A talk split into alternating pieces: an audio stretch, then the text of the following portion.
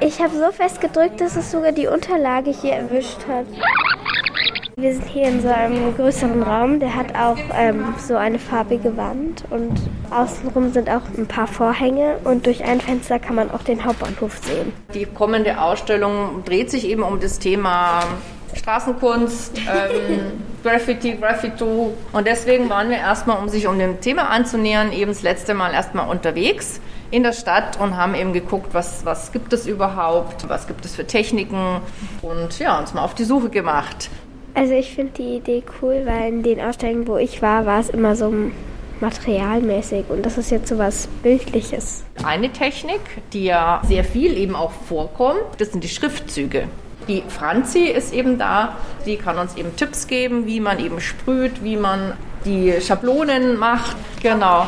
Ja, ich bin die äh, Franzi. Ich arbeite schon seit mehreren Jahren hier als pädagogische Mitarbeiterin. Unter anderem mache ich mit einer weiteren Mitarbeiterin gerade die Projektleitung für die neue Ausstellung. Wir planen sie und genau organisieren die Stationen.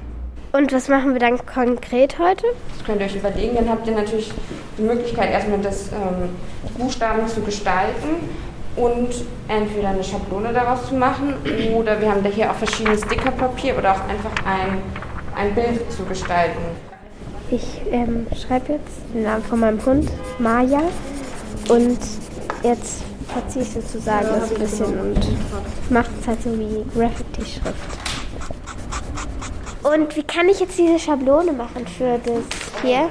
Also eigentlich ist es so gedacht, dass du es auscuttest. Dann ähm, kannst du es mit Sprühfarbe oder Acrylfarbe als Schablone benutzen. Das ist ja gar nicht so einfach, wie man sich das vorstellt. Einfach nur ausschneiden, sondern da muss man auch so Brücken bauen eben beim A. Dann kannst du dich entscheiden, entweder du benutzt Sprühfarben oder Acrylfarben. Sprühfarben. Sprüh. Okay. Also, erstmal wichtig gut schütteln. Okay, stopp. Die Dose war ein bisschen verklebt, deswegen ist jetzt ein bisschen was daneben gegangen. Vielen Dank, dass wir da sein durften. Gerne geschehen. Wir freuen uns auf eure Ideen und sind ganz gespannt, wie es weitergehen wird.